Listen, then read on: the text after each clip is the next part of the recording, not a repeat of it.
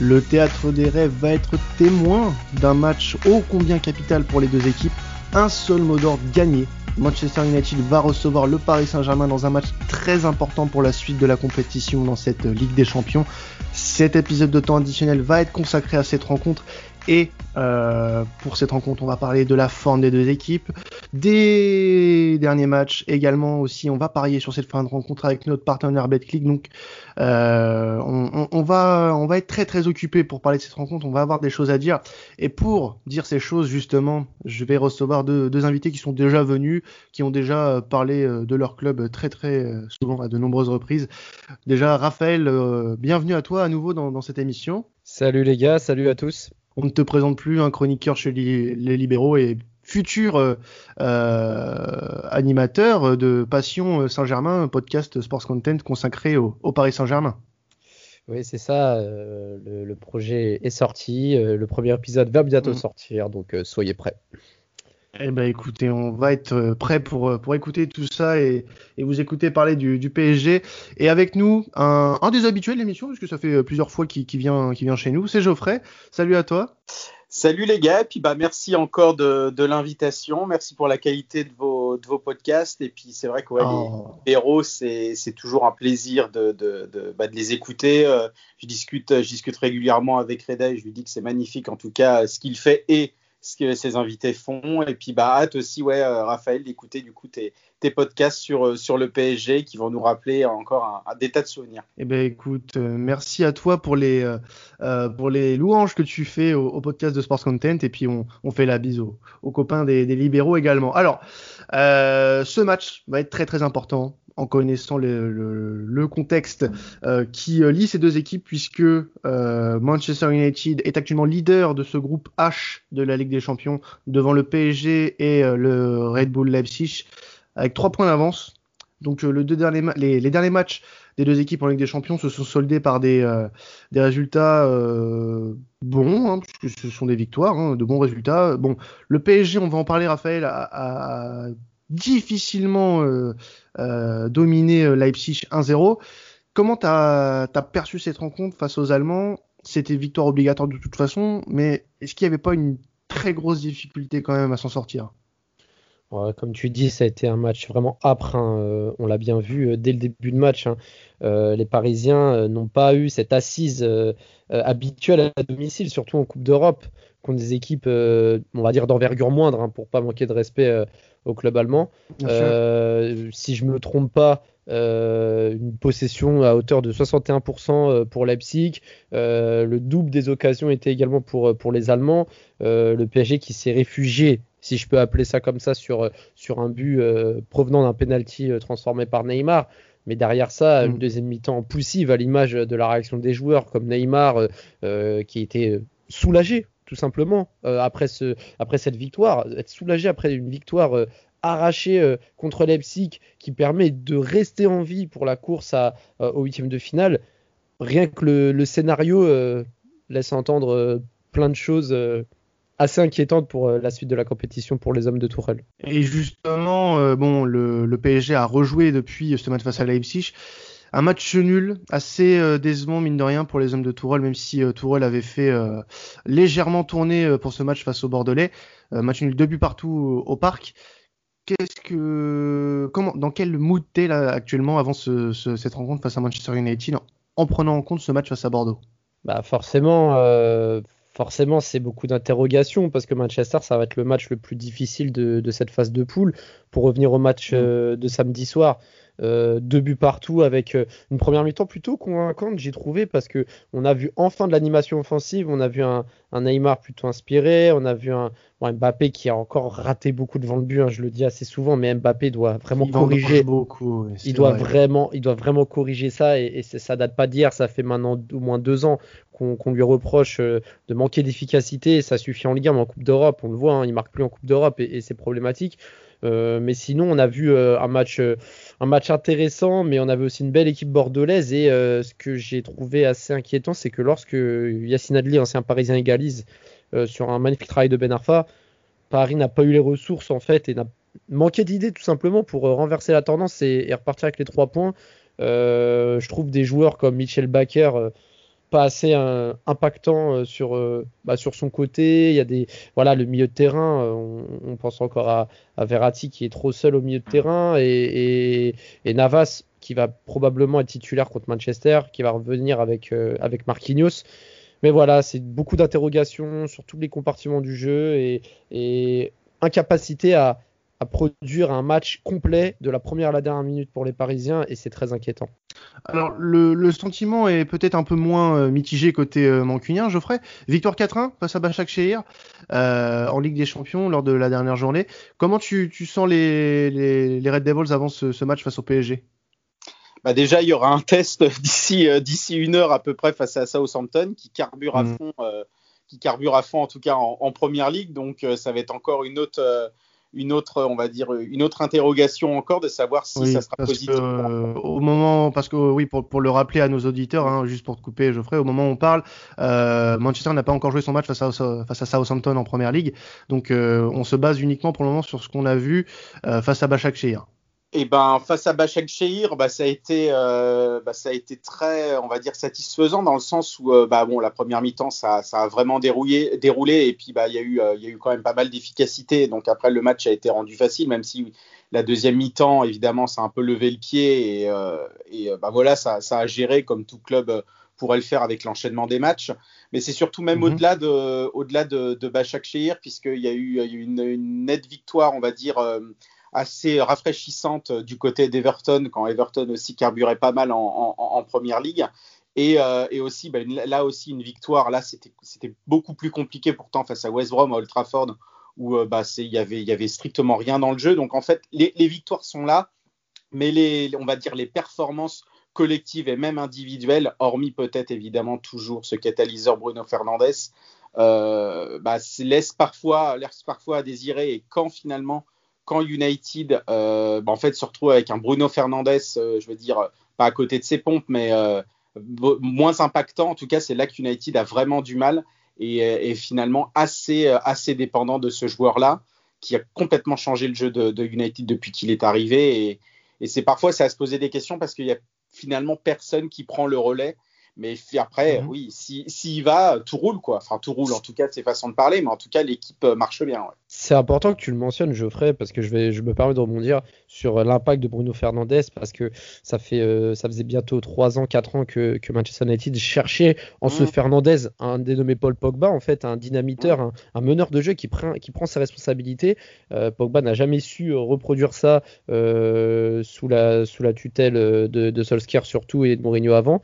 Bruno Fernandes, depuis qu'il est arrivé, a changé complètement l'image de Manchester, même si ce début de saison championnat est à demi-teinte, beaucoup d'irrégularités, notamment à domicile. Il hein. faut rappeler que Manchester United euh, a remporté son premier match à domicile seulement la semaine dernière contre West Bromwich, 1-0 sur un penalty de Bruno Fernandes, parce qu'ils étaient, ils étaient sur 4 euh, matchs en victoire, euh, défaite contre Palace, contre Tottenham 6-1, contre Chelsea et également contre Arsenal. Euh, donc euh, c'est vraiment des, on va dire des contre tout le, Big Six en fait, le Big Six et euh, Et, et, et, c'est vraiment inquiétant. Donc, donc voilà, comme tu l'as bien dit, Bruno Fernandez, heureusement qu'il est là. Et malgré la, panoplie, la panoplie de joueurs offensifs tels que Rashford ou, Anthony Martial, qui, qui, sont plutôt bons, voire très intéressants, bah, il n'y a, pas de a pas de joueur capable de prendre ce leadership. Et, c'est vrai que euh, Fernandez est vraiment le métronome de, cette équipe depuis le début de la saison. C'est là que ça peut paraître aussi un souci, surtout qu'en plus, euh, hormis, Bruno Fernandez, a aussi la tactique parfois qui laisse à désirer parce que euh, Solskjaer se base surtout sur un, sur un 4-2, on va dire 4-2-3. Bon, là, cet après-midi, il est revenu au 4-4-2 Losange, mais parfois, c'est très régulièrement un 4-2-3. Et le, souci, c'est que le Manchester United n'a pas les joueurs disposés à jouer ce dispositif, puisqu'ils n'ont pas de vrais ailiers, de vrais numéro 9 pur. Évidemment, j'enlève Cavani, qui est bien aussi en rotation, faire souffler, etc. Mais je veux dire, en, starter, il n'y a pas de, de vraie position là-dessus. Le seul, on va dire, le seul vrai ailier qu'il y a dans cette équipe, c'est Dan James, évidemment, bah, qui a, montré ses assez, assez longtemps. Mais par exemple, Martial qui a, joué, euh, qui a, joué euh, face à Bachek Sherir sur le, sur le côté, euh, Rashford aussi, Greenwood aussi, bah, comme, comme cet après-midi. Alors certes, ils se débrouillent très bien, etc. Mais ce, pas, ce ne sont pas des vrais, des vrais ailiers, ils n'ont pas les mouvements nécessaires et les décalages nécessaires bah, atypiques, enfin je dois dire atypiques au poste. Et pareil pour, pour Martial devant. Donc Donc c'est très compliqué. Martial qui a d'énormes difficultés en, en, championnat. Il a, il a marqué en Ligue des Champions, mais évidemment, c'est pas suffisant. Et puis, bah, le souci, c'est comme on l'a vu aussi avec l'équipe de France, mais là, c'est un autre contexte avec d'autres joueurs, c'est qu'il vendange énormément et ça pose aussi clairement question euh, parce que euh, parce que mm. United n'a pas, oui, n'a pas de, de, véritable tueur. Finalement, je parle vraiment dans la dernière ligne euh, dans la dernière ligne offensive. Donc ça aussi, c'est un vrai problème. Je suis d'accord avec toi, surtout pour Martial, que moi je trouve que ce joueur est excellent. J'adore ce joueur et en fait, le problème de Martial, c'est qu'il a, c'est comme Rashford, c'est sous Mourinho. Je trouvais que en fait, on, ne pouvait pas déterminer leur poste. alors moi, pour moi, Martial, ça a toujours été un 9. Mais le problème, c'est que sous Mourinho et aussi un peu avec Solskjaer, notamment avec euh, également Rashford, ils ont été euh, utilisés, baltringués un peu à gauche, dans l'axe, attaque à deux, son poste n'a jamais vraiment été clairement défini, donc on, ne sait vraiment pas si Martial, pour, enfin pour moi c'est un 9, mais on ne sait pas si Martial a un rôle plus délié ou de buteur. Et, comme tu l'as dit, c'est vrai qu'offensivement on l'a vu Portugal-France, Martial a fait pour moi un match intéressant, mais qui a beaucoup vendangé. Et, et c'est le problème quand on utilise les joueurs un peu à tout va, à gauche, à droite, sans leur fixer, parce que euh, des attaquants tueurs, à part Erving Haaland euh, à Dortmund, ou, d'autres, euh, ou d'autres, il n'y en a pas des masses, mais des joueurs vraiment efficaces devant le Bayern. Les Vendosky au Bayern, notamment. Mais... Dans un autre, dans un autre registre, mais toujours aussi. Ouais, ouais, il n'y en a pas beaucoup finalement des il y en a pas beaucoup. Alors justement, messieurs, moi j'ai une, question à vous poser. Euh, donc ça concerne vraiment vos deux clubs et sur le parcours que euh, qu'elles sont en train de faire en, en, Ligue des Champions. c'est assez serré. Euh, il y a que trois points d'écart entre les deux équipes euh, qui s'affronteront mercredi. Et il y a aussi euh, trois points d'écart entre Manchester et Leipzig. Est-ce que vous attendiez à ce que ce soit aussi serré? Alors et si oui, à quoi c'est dû? Est-ce que c'est dû à, une méforme justement de ces deux équipes que sont Manchester et Paris? Ou alors c'est vraiment une surprise de voir ce groupe vraiment aussi serré à l'avant-dernière journée? On ne sait toujours pas qui sera qualifié pour les huitièmes. Bah moi, euh, moi je trouve qu'il n'y a aucune surprise ou réelle grosse surprise dans ce groupe, si ce n'est que Bashekshir a éventuellement battu Manchester United euh, de Buzyn. Mm. Mais quand on regarde bien, Paris sort d'une campagne européenne euh, fin août, n'avait pas beaucoup de, de, temps de récupération avant la reprise de la nouvelle édition 2020-2021. On s'attendait à, à, un pari un peu poussif en ce début de saison, ce qui était le cas notamment avec la, défaite contre Manchester United euh, lors du premier match à la maison le, 20, octobre. Euh, non, moi je trouve qu'il n'y a pas vraiment de grosses surprises parce que voilà, Paris démarre timidement. Leipzig, on sait que c'est un adversaire qui peut être, qui peut être redoutable, surtout à domicile. Moi, pour moi, euh, un, une poule serrée comme ça, ça me surprend pas tant que ça. Ça me surprend pas tant que ça personnellement. Non, pareil, moi j'avais la même, euh, la même sensation. Euh, évidemment, la plus grosse surprise, ça restait la, la défaite de United à Başakşehir, ça c'est sûr. Mais après, euh, au niveau vraiment de la bataille, de toute façon, on savait que Paris allait lutter pour, pour, la première place avec United, mais aussi pourquoi pas Leipzig, parce que qui prend évidemment de plus en plus de place maintenant en, en, Europe et puis évidemment même en Bundesliga. Euh, ça, allait être, ça allait être serré jusqu'au bout. Euh, après, je ne pensais pas que ça prendrait cette tournure-là, en tout cas euh, au début. Je ne voyais pas, par exemple, le PSG prendre, prendre, 3 points, prendre 3 points sur 9 après 3 journées. Mais après, évidemment, il y a les circonstances atténuantes aussi. C'est vrai qu'il y avait eu beaucoup de blessés. Euh, il y a eu, c'est vrai, les enchaînements des matchs. Et puis pour Paris, comme pour Manchester United, c'était exactement pareil.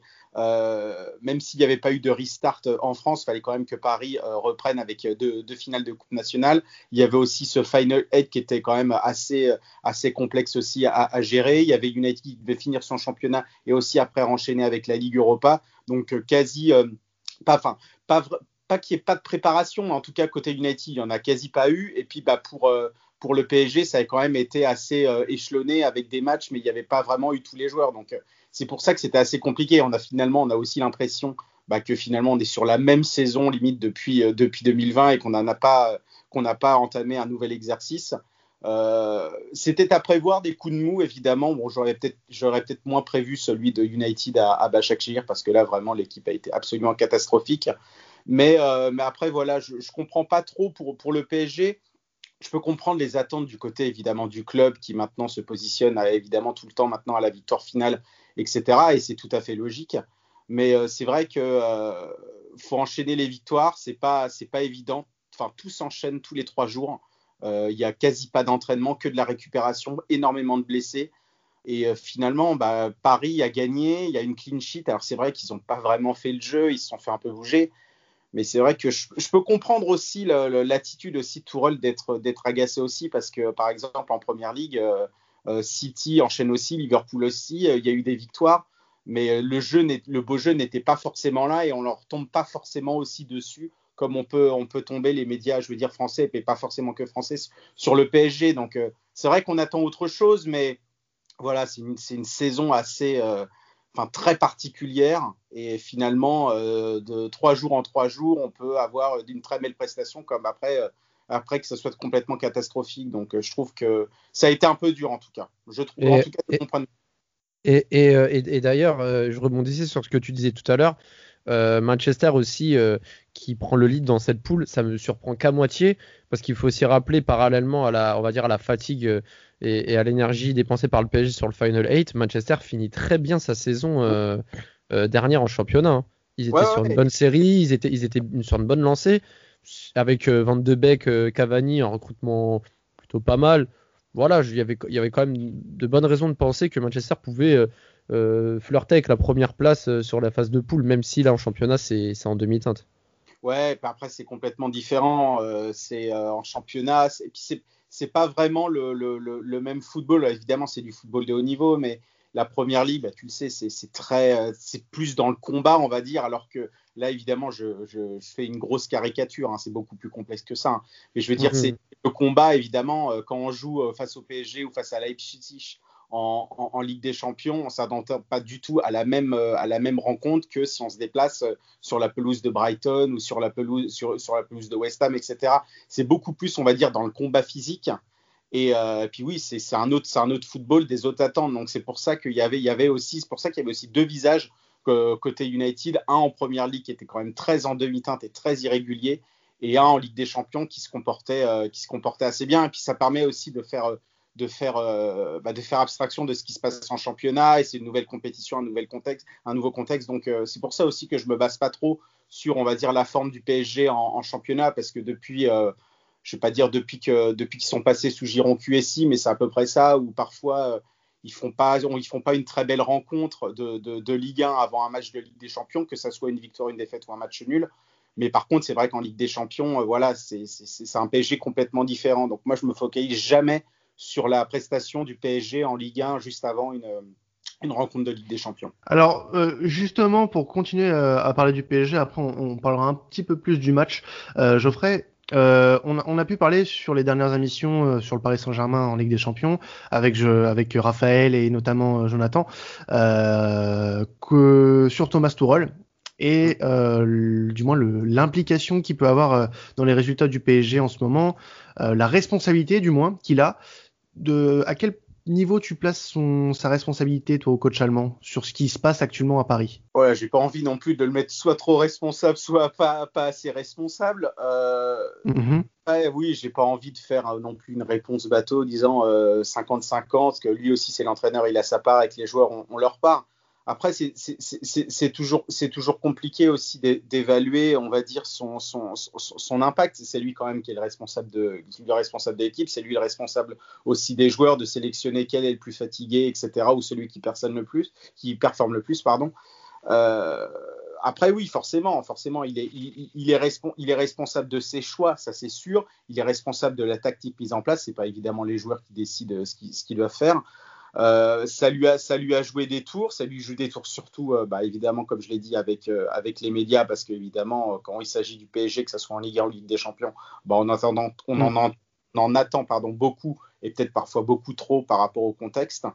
mais après, voilà, oui, comme, comme Raphaël l'a dit, après, quand il y a des face-à-face ou, des, ou, des, belles situations de jeu, euh, pour moi, c'est pas la faute de Tourelle, là, c'est de la baladresse pure. Quand Kylian Mbappé, par exemple, le rate beaucoup et que Kylian Mbappé, par exemple, n'a plus marqué, il me semble, en Ligue des Champions depuis Galatasaray la saison dernière, euh, il y a eu beaucoup de situations où il aurait pu aussi euh, envoyer la balle au fond et il l'a pas fait. Et un, face-à-face raté, je prends l'exemple évidemment, cet exemple-là, euh, c'est pas de la faute là de Thomas Tourel évidemment. Thomas Tourel c'est plus dans un ensemble et, la manière et la manière de jouer. Mais c'est sûr que oui, euh, la, prestation face à Leipzig, même s'il y avait l'enchaînement des matchs, même si aussi on venait aussi d'une trêve internationale où évidemment tous ces joueurs étaient partis bah, dans tous les dans les quatre coins du monde, euh, il y avait quand même il y a quand même des questions à se poser bah, il, est responsable comme un entraîneur finalement de haut niveau d'un grand club qui, a, qui, qui, aspire à la victoire finale, tout simplement. Euh, le souci, c'est qu'après, est-ce qu'on doit mettre tous les mots sur Thomas Tuchel euh, par rapport, on va dire, au, début de saison, j'englobe tout, euh, au début de saison quand même assez moyen du PSG je le pense pas parce qu'il y a quand même des joueurs aussi. Alors c'est vrai qu'il y a eu beaucoup de blessures, mais il y a quand même des joueurs qui sont qui sont pas à leur niveau, ou il y a des joueurs qui mhm. reviennent et euh, bah, c'est plus compliqué aussi à se mettre en route. Donc, euh, donc euh, je trouve que oui, si c'est, je veux dire que ouais, c'est un peu la réponse bateau, mais c'est un petit peu ça aussi. C'est à moitié, la moitié Thomas Touré et l'autre moitié vraiment les joueurs aussi sur le terrain parce que parfois il, peut leur leur demande aussi des consignes comme tout entraîneur et, et c'est pas vraiment appliqué et on se demande pourquoi. Après, il faut pas enlever aussi le, le mérite à l'adversaire aussi comme Bordeaux. Hein. Bordeaux. ils, ils, étaient là pour ramener quelque chose et ils l'ont très bien fait avec, leur, avec leurs moyens, même si évidemment c'est pas une toute petite équipe française, mais euh, il faut tirer aussi le chapeau aux, adversaires. Il n'y a pas que finalement Paris qui a moins bien fait. Quoi. Euh, justement, euh, pour, parler de cette rencontre voilà, face, à Paris et, Manchester United, entre Paris pardon, et Manchester United, Raph, toi tu, la vois comment? Ça va être un, un, match capital en termes de, de, résultats. Il va falloir agir très rapidement. Mais comment tu vois cette rencontre? Est-ce que tu vois quelque chose d'assez fermé? Euh, d'assez timide, puisque les deux équipes vont peut-être avoir peur euh, de trop se découvrir, ou alors justement, il nous faut quelque chose d'assez emballant. Euh, il faut des buts, quoi. Il va falloir du spectacle. Est-ce que tu es de quel côté t'es exactement? Alors, depuis, euh, depuis la gifle reçue, euh, début octobre par Tottenham à Old Trafford, c'est vrai que Manchester United euh, a une certaine assise défensive plus rigoureuse. On, on, les voit moins, moins fébriles, même si euh, pour ma part, euh, c'est un, tacle gratuit que je vais faire à, monsieur, monsieur Maguire, mais, mais, ce joueur ne voit absolument pas le prix qu'il qui, coûte, ah. euh, mais, mais, mais, c'est vrai que défensivement, Manchester a fait des progrès. Maintenant, je vois malgré tout un match avec beaucoup de buts. Je, je m'explique. il y a deux ans, à Old Trafford, quand Paris s'impose de 0, c'était un match plutôt fermé en première mi-temps et un peu plus débridant en seconde mi-temps. Là, on a quand même des équipes qui offensivement une belle panoplie et, de bonnes complémentarités euh, avec des individualités qui peuvent faire la différence. Et défensivement, on a euh, des équipes qui, malgré tout, se cherchent encore avec euh, pas mal de, tumultes, avec notamment des absents comme Jones, Luke Shaw, il me semble, qui, qui est encore touché aux ischios. Il y, a, quelques absents. Marquinhos va revenir, Navas aussi, ils seront peut-être pas à 100%. Plus d'interrogations sur la partie défensive des deux équipes sachant que quand même Manchester veut aussi se rassurer et obtenir au moins un match nul pour euh, sécuriser plus ou moins la première place. Et Paris doit s'imposer parce que parce hum, qu'ils ont perdu au match aller contre contre Manchester justement et, et euh, un match nul serait un peu risqué pour eux. Donc euh, je vois quand même deux équipes jouer l'offensive avec une certaine mesure aussi parce que ils ne doivent pas perdre, surtout le PSG. Donc moi, je vois vraiment un match avec euh, beaucoup d'actions et beaucoup de buts et je donnerai mon pronostic en fin d'émission euh, pour euh, aller dans mon sens. Et toi, Geoffrey, de ton côté, comment tu vois cette rencontre justement? Bah c'est oui, c'est un peu pareil, c'est-à-dire dans le sens les, les deux équipes n'ont pas le droit à l'erreur, peut-être un petit peu plus le PSG, mais le même United non plus. En fait, le souci pour United, c'est que s'ils avaient gagné à Bachak Shehir, bah, l'équipe serait déjà qualifiée et que bah, y aura eu beaucoup moins de pression. Tandis que là, finalement, il y a la réception du, PSG, donc le gros de ce groupe, mais aussi un déplacement à Leipzig qui évidemment peut toujours aussi croire, euh, pourquoi pas aussi à la première place, mais en tout cas déjà à la, qualification. Donc finalement, en fait, euh, quand j'avais vu certains euh, supporters, que, que ce soit français ou anglais de United, en disant bon, c'est bon, c'est presque fait, je leur ai dit non, mais il y, a, strictement rien de fait parce que justement, il y il y a, bah, les deux confrontations face aux deux bah, face aux deux autres équipes qui veulent, qui veulent obtenir cette qualification. Donc euh, ça, va être, ça va être compliqué. Je vois aussi un match assez ouvert avec beaucoup d'opportunités euh, bah, des deux côtés puisque euh, je vois quand même les défenses des deux équipes assez, assez être malmenées bah, par la qualité technique et offensive des deux équipes. Je te rejoins évidemment, Raphaël, sur McGuire. C'est vrai que il ne vaut pas ce prix, mais tu sais que c'est le, le, fameux marché, le fameux marché anglais. et, si je pouvais même, et si je pouvais même ajouter euh, des réa qui est en constante régression depuis, depuis un long moment aussi, euh, qui bah, pas non plus. Ça, ça, ouais, ouais, bah ça, ça, ça, rajoute. Alors, ça va un tout petit peu mieux là depuis, on va dire, euh, je parle, je parle d'un mois, mais un mois, c'est rien du tout. Hein. on retrouve un petit peu les arrêts qu'il avait pu faire pour le club, on va dire assez spectaculaire. Mais oui, c'est aussi un beurre serpent de mer aussi ce, ce, cette place de numéro 1 avec Anderson qui revient de, de deux, très de deux très belles années à Sheffield United. Alors certes c'est Sheffield United, mais il a été pas mal sollicité et il a fait des très très bons hommes. On le considère comme le meilleur gardien anglais devant Nick Pope et, Jordan Pickford. Et euh, c'est vrai qu'il y a ça aussi à gérer, même si pour l'instant il, le place derrière, euh, enfin il est toujours derrière euh, David D'ailleurs, d'ailleurs Pickford, je pense qu'il y a d'autres gardiens aujourd'hui qui sont, ah oui, oui, à l'heure actuelle, je pense. là, là, là, je fais juste une petite parenthèse de 10 secondes, Gareth Southgate continue à maintenir sa, sa confiance à Pickford parce qu'il n'a jamais encore, on va dire, laissé tomber, en tout cas au niveau de ses erreurs. L'Angleterre, c'est beaucoup plus avec, avec Everton qu'avec l'Angleterre. c'est un peu Mais, euh, l'argument euh, est tiré par les cheveux quand même. Ah, complètement, euh, complètement. c'est bien ce qu'il a dit par le, par le, en conférence de presse en tout cas. Je, ne fais que citer. Mais sinon, oui, par rapport à, par rapport à, par rapport à la site défensive de, de United, ça va être, euh, ça va être très intéressant. Hâte de voir aussi le, comportement, si jamais Solskjaer décide d'instaurer une défense à 4, le comportement aussi d'Alex Telles dans cette, euh, défense à 4, parce qu'au match aller, c'était dans un, dans un 3-5-2 où il était le, piston à gauche. Euh, là, dans une défense à 4 où il faut être beaucoup plus rigoureux défensivement, avoir aussi son comportement, puisqu'évidemment, son, son, apport offensif absolument indéniable, sa qualité de pied gauche absolument merveilleuse mais défensivement c'est un petit peu plus compliqué. Évidemment, on peut pas tout avoir.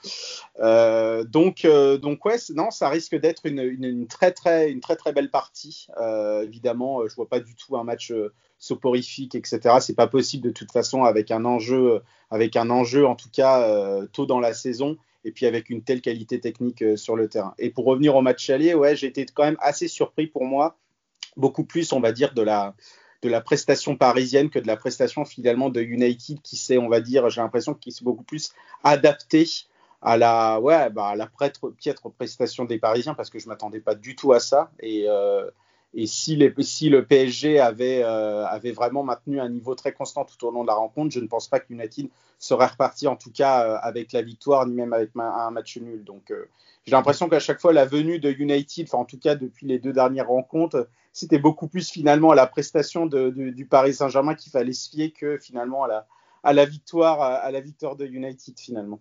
Alors pour euh, conclure, avant euh, de passer au pari sur cette rencontre, Geoffrey, euh, on rappelle qu'au moment où on enregistre cette émission, Manchester n'a pas joué son match face à Southampton.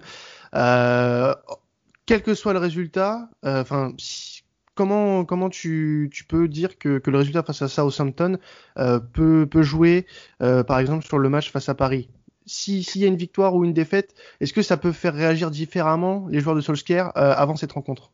Bah déjà, il y a un niveau de, il y aura un niveau de confiance qui sera, qui sera quand même atteint parce que je veux dire, c'est quand même là, c'est, ce déplacement-là est, très compliqué puisque de toute façon, tout déplacement à Southampton est compliqué en championnat, mais là encore plus parce qu'il carbure pas mal depuis le début de, de, de la saison.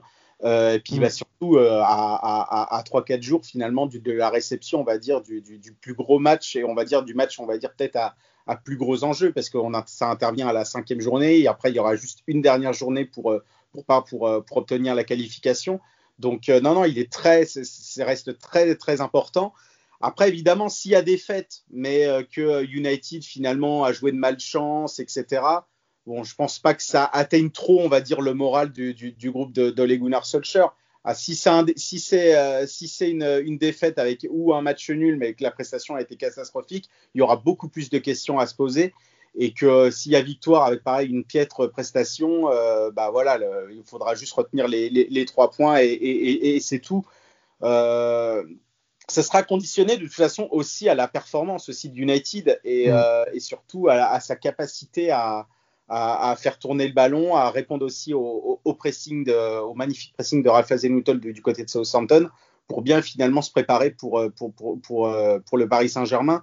Là, une rencontre comme ça, oui, ça va forcément déterminer, ça va pas tout remettre en question évidemment, mais ça va forcément aussi déterminer le, niveau de, concentration et de motivation, enfin pas de motivation, pardon, mais de, on va dire de doute ou d'incertitude ou de certitude de, United. Euh, euh, bah, trois jours avant la réception du PSG. Eh ben écoutez, on verra ça donc euh, ce mercredi à, 21h à Old Trafford. On va passer à la dernière partie de cette émission, les paris avec notre partenaire BetClick.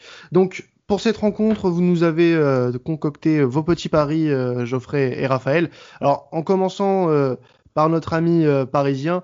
Euh, Raphaël, tu pronostiques sur un match nul, euh, de partout. Donc le nul est coté à 3,40, le 2 partout à 9,40. Donc ce sont de très belles cotes. Pourquoi ces choix-là, Raphaël? Comme j'ai dit tout à l'heure, moi je vois bien un match avec beaucoup de buts. Je vois quand même une équipe du PSG qui va faire mieux qu'au match aller parce que parce qu'ils n'ont pas le choix et parce que voilà, Manchester a également euh, n'est pas à l'aise à la maison euh, à remporter ses matchs. Euh, je vois je vois pas mal de voilà, je, vois deux équipes attaquées, deux équipes généreuses dans, l'effort offensif et mhm. je vois je vois bien un match qui se termine en deux partout parce que je vois pas de vainqueur en fait qui ressort de ce match. à la rigueur, je vois même le PSG revenir en fin de match avec par exemple un nul à la mi-temps à partout, Manchester qui met le deuxième et Paris qui égalise en fin de match, quelque chose comme ça. Mais dans tous les cas, je vois un match euh, nul à la fin euh, avec deux équipes qui, euh, qui resteront sur leur fin parce que le match aura été, aura été peut-être pas spectaculaire, mais aura été vraiment intéressant offensivement. Et donc, euh, tu, alors on n'a pas la, cote à l'heure où on parle, mais tu nous prédis. Donc ça, je pense que ce sera une grosse cote. On vous la donnera euh, quand ça sortira. Euh, Bruno Fernandez sur penalty. Alors c'est vrai que bon, ça, a été souvent le cas ces dernières semaines. donc grosse cote et donc tu vas jouer ça selon toi. Hein? Ah ben bien sûr. Franchement, je dis pas que c'est une cote cadeau parce qu'il faut quand même qu'il ait un penalty. Mais mais quand même, Bruno Fernandez sur penalty à part à Newcastle, si je me trompe il en a raté aucun depuis qu'il est à Manchester. Euh, le PSG encaisse beaucoup de penalties. Manchester United obtient beaucoup de penalties. Voilà, je pense que rien qu'avec cette explication, euh, il y a, l'explication entre guillemets de mon raisonnement euh, sur le penalty parce que c'est une grosse cote. Bruno Fernandez est un excellent tireur de penalty et, et, voilà tout simplement. Donc ça se tente, ça se tente. Eh ben écoute, on, vérifiera ça euh, lors du, match euh, face à Manchester United. Et euh, je ferai de ton côté, tu euh, pronostiques aussi sur un match nul. Donc on rappelle qu'il est coté à 3,40, mais un match un peu moins, moins, moins, moins emballé que, que Raphaël. Un partout, coté à 5,60 moins, moins emballé en tout cas au niveau du au niveau des buts mais en tout cas au niveau du résultat oui. Mm. Euh, absolument par contre magnifique je pense sur sur la pelouse avec d'énormes occasions aussi de, des transitions magnifiques aussi de, de chaque côté euh, j'avais pensé aussi à un, penalty évidemment de, Bruno Fernandez. D'ailleurs, oui, son, seul penalty, ouais, c'est contre, contre Newcastle. Bah, il avait loupé aussi face au PSG, face à Bazron, mais avec son fameux saut de quadrille, bah, évidemment, il peut les retirer. Donc ça, c'est finalement, c'est tout bénéf pour United. Bon, après, ça, c'est les règlements, hein. ça, c'est autre chose. Euh, je vais plus tenter, moi. Alors après, peut-être que ça va faire sourire et peut-être grincer.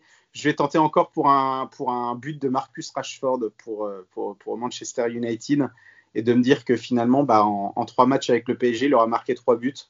Donc, euh, donc je, vois, plus un, un but de, Marcus Rashford pour, pour changer. Et puis, et puis pour, euh, pour, le, pour le Paris Saint-Germain, si je devais désigner un buteur, euh, bon, je vais rester dans du classique, mais je vais pas dire Mbappé, je vais plus dire Neymar. Bah écoute, on, on vérifiera toutes ces cotes, on vous les donnera euh, bien sûr sur, sur Twitter quand, quand elles sortiront avec, avec Betclick. Donc bah écoutez, en tout cas, Geoffrey, Raphaël, merci à vous deux d'être passés. Raphaël, comme on l'a dit en début d'émission, on peut te retrouver donc chez les libéraux, bientôt sur Passion Saint-Germain le nouveau podcast dédié au Paris Saint-Germain euh, pour, euh, pour Sports Content. On peut également euh, te retrouver sur Twitter pour tes, beaux threads sur, sur le PSG. il y en a eu de, très très beaux. Je vous invite à les, à les lire sur son Twitter. Et également aussi, parce que tu es, un homme multifonction, hein, tu nous fais aussi des, des, lives Instagram avec bah, des anciens joueurs, des, des, gens du monde du foot. Donc c'est très très intéressant, toujours de, très bons invités avec du très bon contenu. Donc n'hésitez pas à aller voir ce que, ce que Raphaël fait et ce qu'il va proposer dans les prochaines semaines. Et on peut également euh, retrouver Geoffrey euh, bah, du côté d'Eurosport et de God Save the Foot. Donc, euh, Sport, God Save the Foot, euh, bah, et puis SoFoot, foot aussi assez régulièrement. Et puis bah, mes podcasts du foot anglais avec Bruno Constant tous les lundis qui sortent. Et puis d'autres podcasts aussi avec, avec d'autres d'autres personnalités qui reviennent un peu sur l'histoire du foot. Ça peut être, ça peut aller de la Coupe du Monde 74 à l'Euro 88, etc. Donc, mmh. Donc, euh, alors, là, euh, Manchester United, on, va les très probablement ne plus les, voir en, Ligue des Champions, du moins du, côté de temps additionnel. Euh, qu'est-ce qu'on peut vous souhaiter pour votre saison européenne du côté de Manu? Ce qu'on peut, bah déjà une qualification. Après, euh, le, la première ou la deuxième place, peu importe. Même si évidemment la première c'est beaucoup, euh, c'est, on ressort en tête de série, mais parfois être tête de série et quand on tombe après sur un sur un deuxième de groupe, que ça soit le, le, Real ou le Barça ou autre chose, c'est, mm. plus compliqué. Au moins déjà évidemment une, une qualification. Moi, c'est, pas vraiment le, la la, prestation européenne en fait qui me fait plus, euh, qui, me chagrine le plus, c'est plus en première ligue où euh, bah, United a, est quand même très irrégulier et euh, bah, face évidemment aux autres membres du top 6 maintenant désormais qu'il faut les appeler et face à d'autres équipes poil à gratter bah, comme Southampton, Wolverhampton, Leicester. Mm. C'est plus compliqué, bah, c'est très difficile. Cette, cette première ligue va être très très très difficile que ce soit pour le titre ou pour les places européennes. Donc c'est plus, on va dire, du côté euh, à deux, enfin en tout cas au niveau national, qu'il faut plus s'inquiéter pour United que pour, euh, que, pour le, que pour la Ligue des Champions, même si évidemment il faut espérer une qualification. Eh ben, écoute, on espère euh, le meilleur pour Manchester United en Ligue des Champions et en Première Ligue. Je pense qu'on reparlera de, United pour de nombreux matchs cette saison, dans, dans temps additionnel en tout cas. Bah écoutez, Merci à vous deux d'être passés. Merci à vous de nous écouter, d'être de, toujours de plus en plus nombreux. On se retrouve sur nos réseaux, sur Twitter, Instagram et également sur les différentes plateformes de streaming pour les prochaines émissions de temps additionnel. On se retrouve dès ce week-end pour les différentes rencontres européennes dont euh, vous choisirez euh, celles que, nous traiterons euh, pour vous. Donc, est-ce qu'on ira en Angleterre, en Espagne, en Italie ou ailleurs? C'est vous qui nous le direz. C'est vous qui choisirez euh, nos émissions pour euh, la semaine prochaine. C'était Quentin Traditionnel. Salut à tous.